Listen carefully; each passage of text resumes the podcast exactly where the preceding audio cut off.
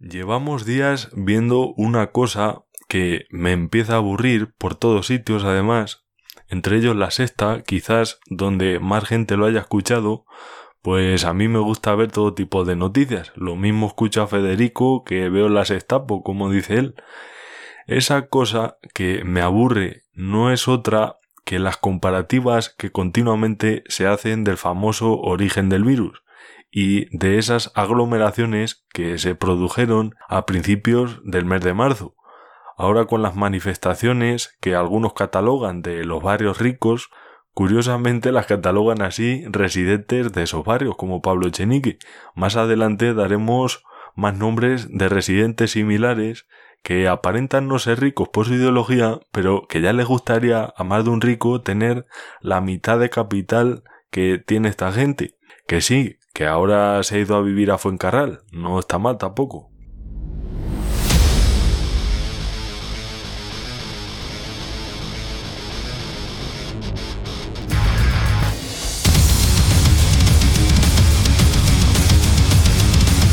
Estás escuchando Informe Chorbinson con Javier Chorbinson.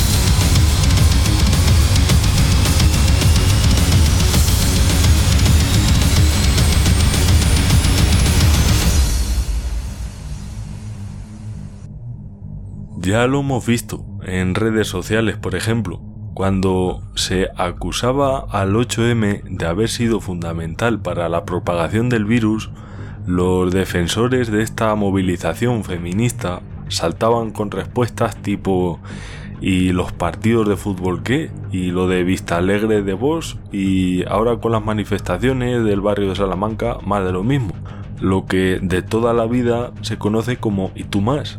Y esas comparativas no se pueden hacer. Hay quienes han entrado en el juego diciendo que eso fue antes, que después, que allí había más y tal y cual. No, no, no, no, no.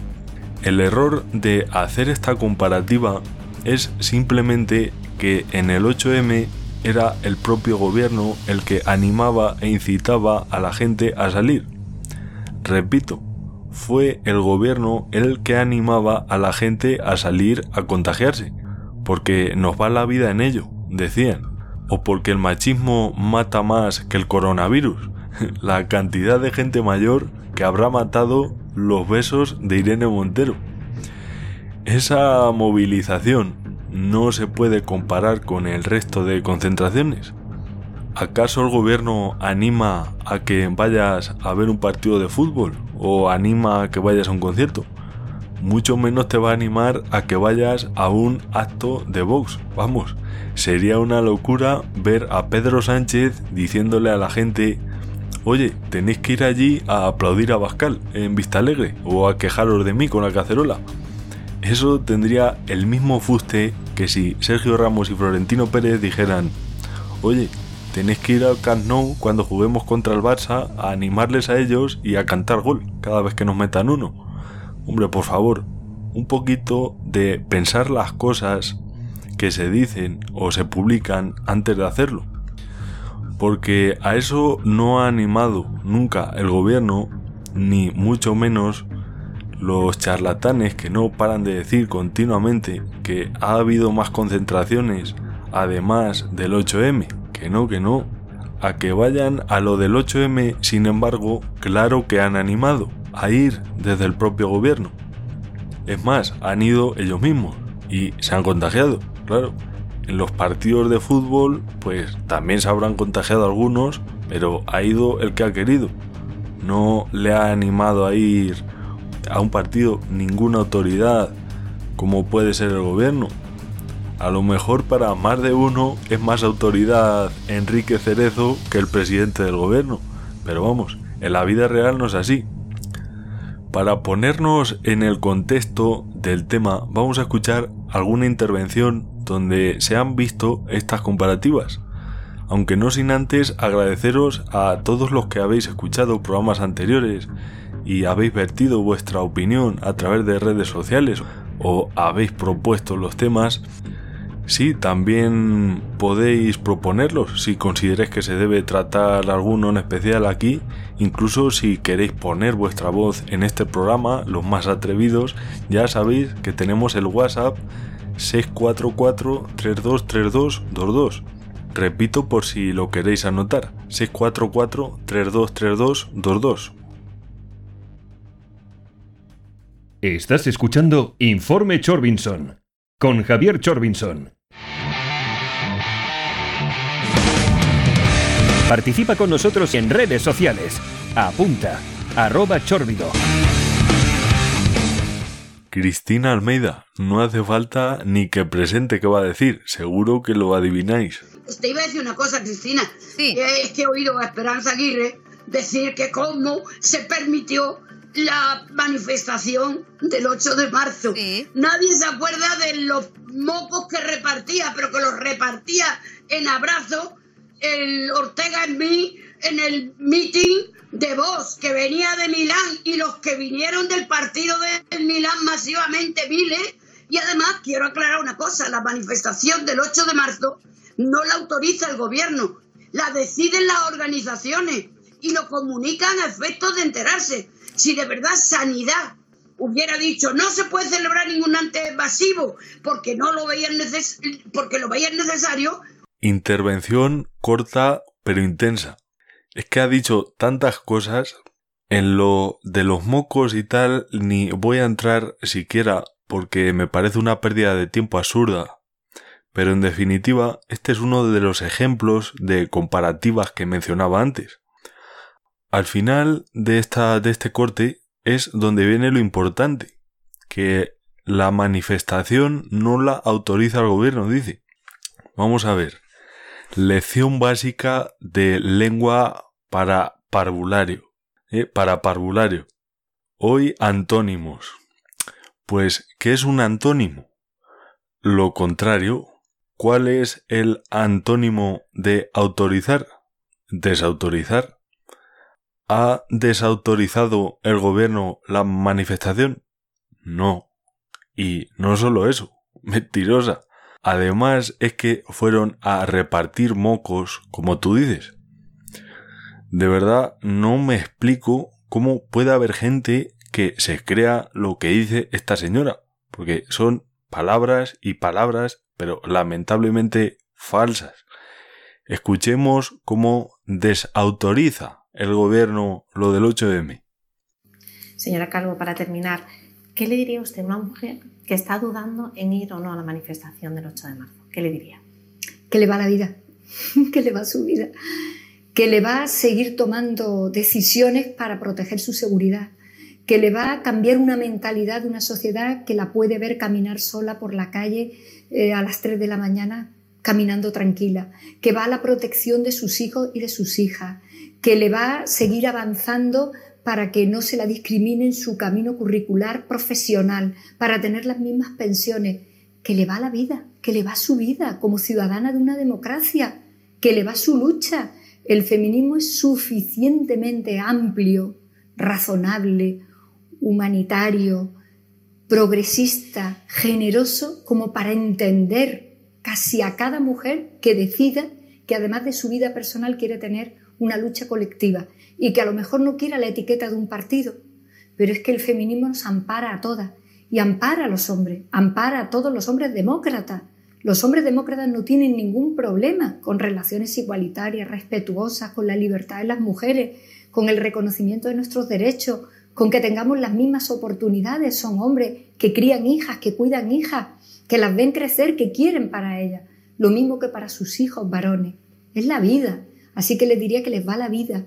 Y como nos va la vida en lo colectivo, porque en lo individual nadie se salva solo, que tienen que formar parte de esto que estamos viviendo en el siglo XXI. Pues esta señora es el gobierno, que no es Perico el de los palotes, que es Carmen Calvo, el gobierno, vicepresidenta primera. Esto es desautorizar. Por lo menos podría haber tenido la decencia de decir que vayan con cuidado o que pueda haber riesgo, nada, nada. Que nos va la vida en ello. Pero que no es la única, que hay más miembros y miembros de este gobierno que estaban animando a ir. Lo que pasa es que casualmente los vídeos de publicidad que tenían para animar a la gente y los eslóganes han desaparecido por arte de Billy Birloque. Vamos, que los han borrado. Los tweets de la semana anterior al 8M diciendo que mata más el machismo que el coronavirus o que sí, que yo le diría a mi hija que haga lo que quiera si quiere ir como si no, todo eso ha desaparecido. Todo contenido de gente del gobierno afín o cercana a estos partidos feministas lo, lo han borrado ellos, lo, lo han borrado de internet como el que recoge el mercadillo cuando llueve. Agua, agua, agua, pues igual. Y ya no solo el gobierno, también ha habido otros animadores, no solo el PSOE y Podemos, que yo no defiendo a ningún partido, a mí me dan de comer otras cosas. Los políticos o cualquiera que viva de los partidos, pues oye, que los defienda, si dan a ellos de comer, yo no. Y hay otros más que también han animado a ir a eso abiertamente. Ciudadanos, por ejemplo, que de verdad son patéticos.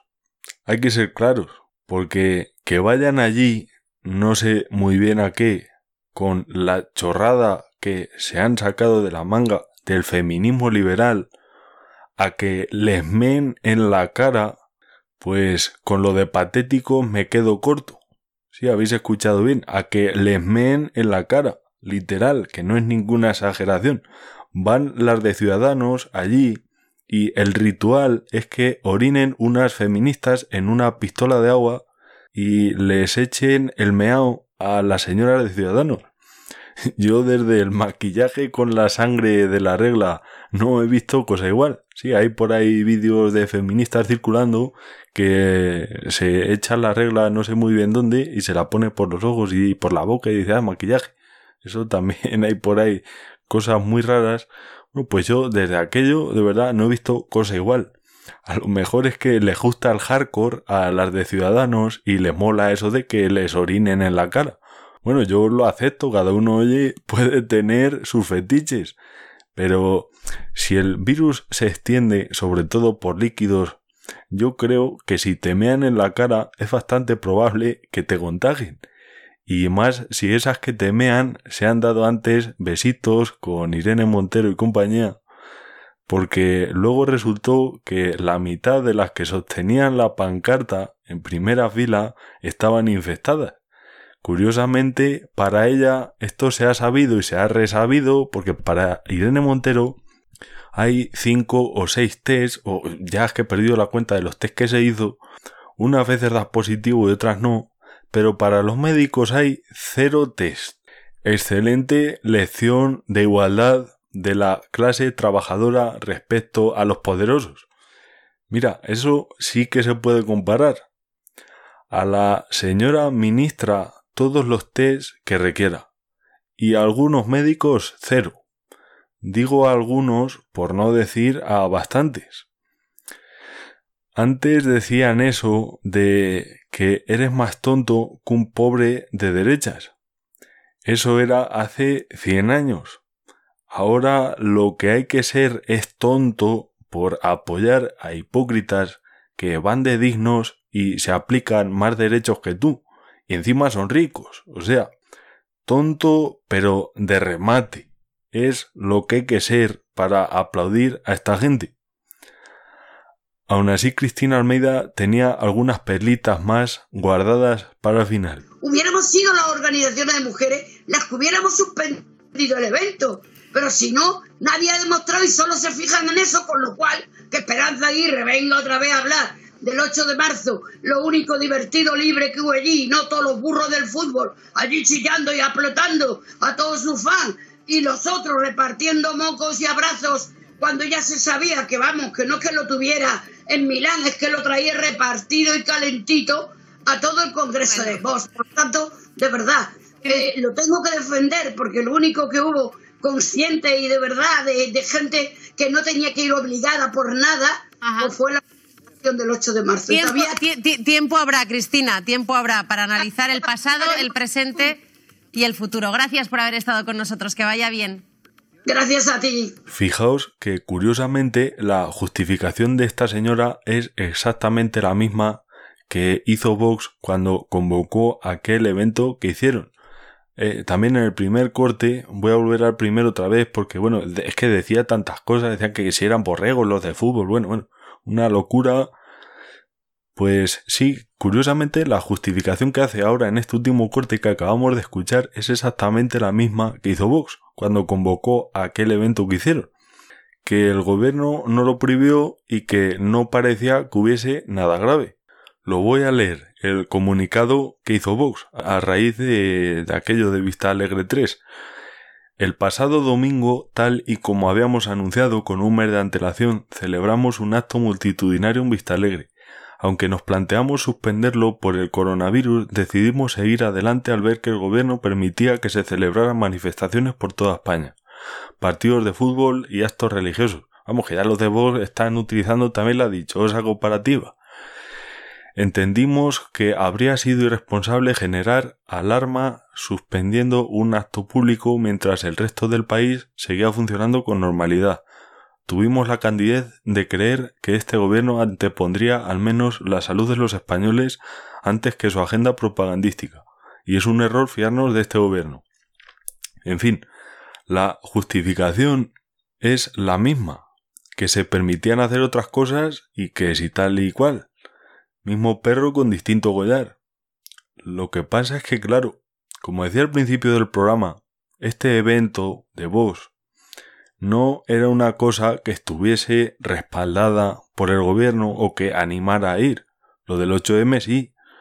Entonces, a mí lo que diga esta gente, la verdad es que me da bastante igual. Porque esta gente no es el gobierno. Esta gente es un partido que convoca sus cosas, bueno, puede estar mal, puede estar mal eh, otras aglomeraciones, pero no te dice el gobierno que vayas a ella, al otro sí que vayas a contagiarte porque aquí no pasa nada. Luego al día siguiente o ese mismo día por la noche, bueno, bueno, estábamos muy mal, muy mal. Hablando de comparativas, hay cientos de miles que se han hecho y se siguen haciendo, que no vamos a poner, pues habría que hacer no un programa, sino una radio entera emitiendo las 24 horas. En Twitter han destacado tweets como este.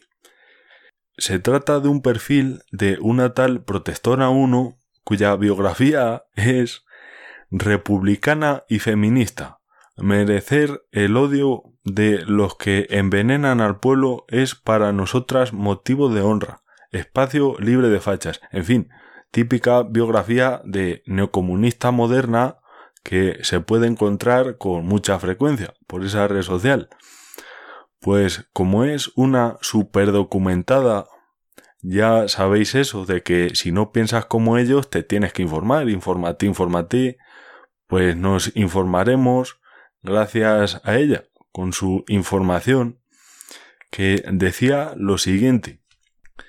Claro, pero solo la mani feminista, lo demás que se hizo el 8M, no, en fin, comparativas, como siempre. Esto viene acompañado de una imagen con el siguiente texto cuyo título con letras mayúsculas es Eventos celebrados el 8 de marzo de 2020. Datos de aforo barra asistencia. Madre mía, qué nervios. Vamos a consultar datos estadísticos procedentes del prestigioso medio el perfil de arroba protestona. Cuidado. Que se prepare el Instituto Nacional de Estadística. Y estos son los datos. Pone Fútbol Liga Primera División Masculino. Osasuna Español, El Sadar, lugar Navarra, aforo 19.800 y en definitiva los partidos que hubo esa jornada junto al número de asientos de los estadios ocupados. Fútbol Liga Segunda División Masculino, Rayo Elche, lugar y aforo, en fin, más de lo mismo, los partidos de ese día. Fútbol Segunda B Masculino, partidos 31, fútbol tercera división masculino, partidos 143.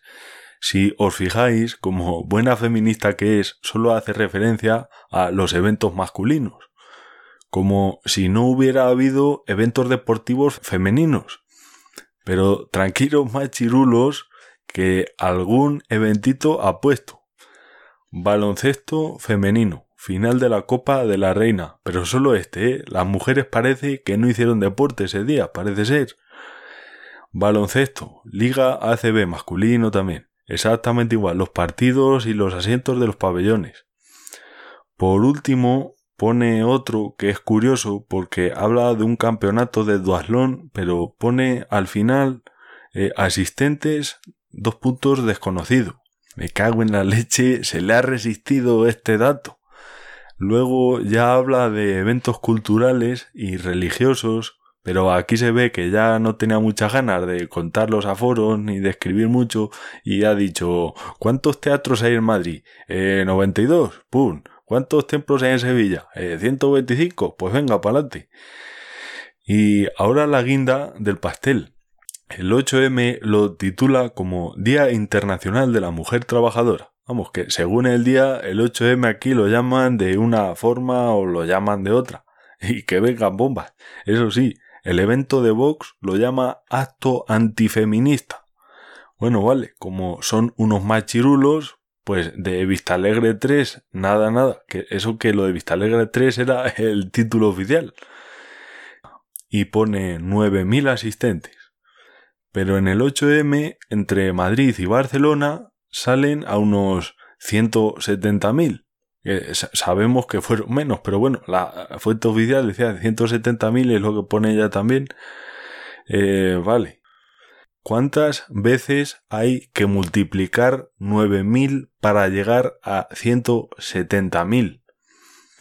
Porque lo de Vista Alegre, que no se puede comparar, pero bueno, ya que te pones, según esta señora, había 9.000. O sea, imagínate las veces que hay que multiplicar 9.000 para llegar a 170.000 de las movilizaciones feministas solo de dos ciudades.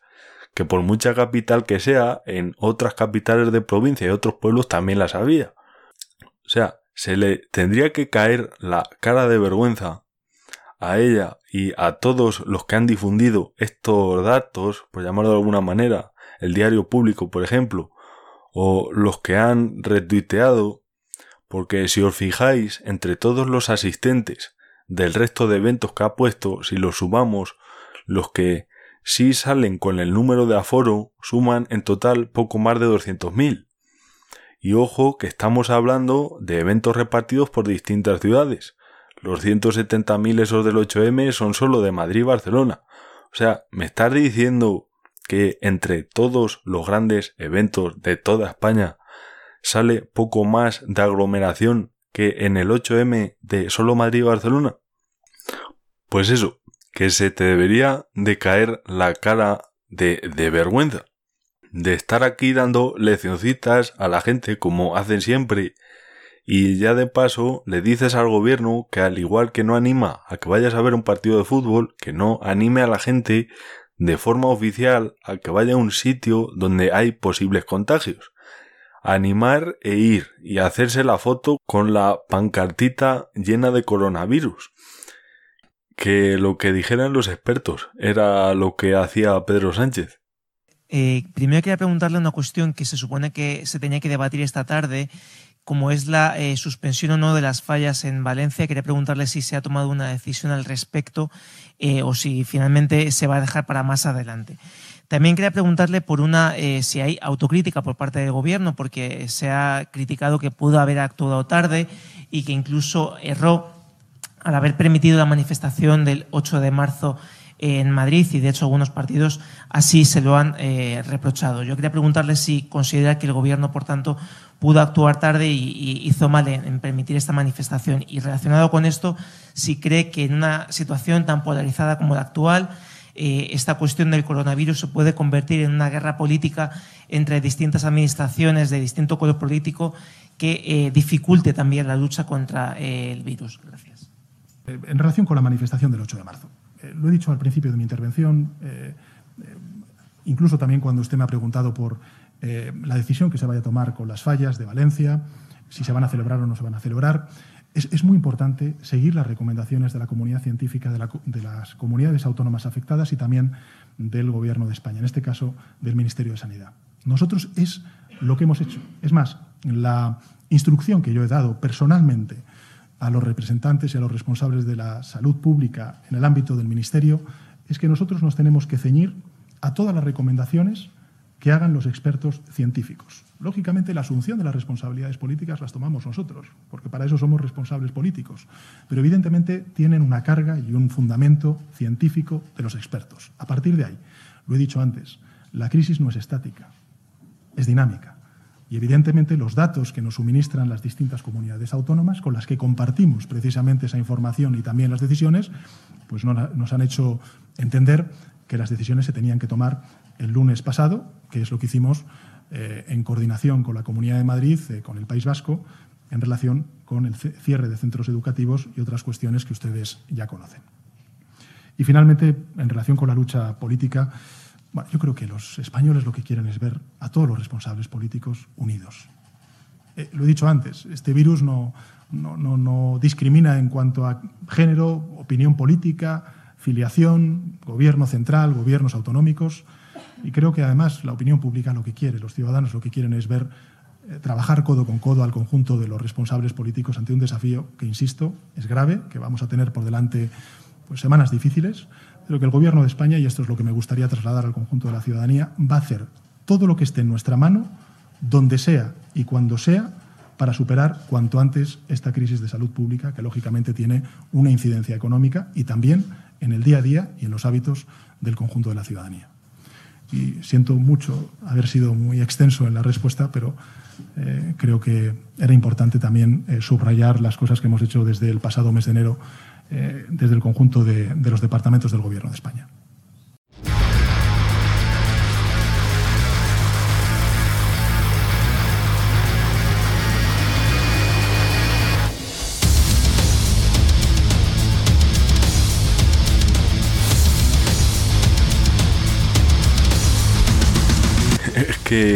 Es un experto este señor en contestar preguntas sin responderlas.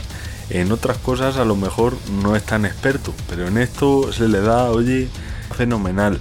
Mira, ya había casos antes de marzo que no quisisteis contar. Casos que ya se han perdido y no van a aparecer en las estadísticas. Además sigue habiéndolos y tampoco se están contando. En China se reconoció el virus en diciembre del año pasado. Les costó reconocerlo, pero se les fue de las manos y al final tuvieron que avisar. A finales de enero ya teníais el informe de la OMS donde pedía que se tomaran medidas cuanto antes. Luego llegó lo de Italia y nada y nada y nada. Le ha pasado como, como a China. Es como cuando sale agua a presión por varios orificios y lo intentas tapar con los dedos, pero al final no te quedan ni dedos ni fuerza para que no se salga el agua y se queda todo inundado. Pues eso ha pasado aquí con los muertos. Mucho ánimo a todas las personas contagiadas o que hayan perdido algún familiar y fuerza a todos esos negocios que siguen luchando pagando los abusivos impuestos de este gobierno. Nos va la vida en ello.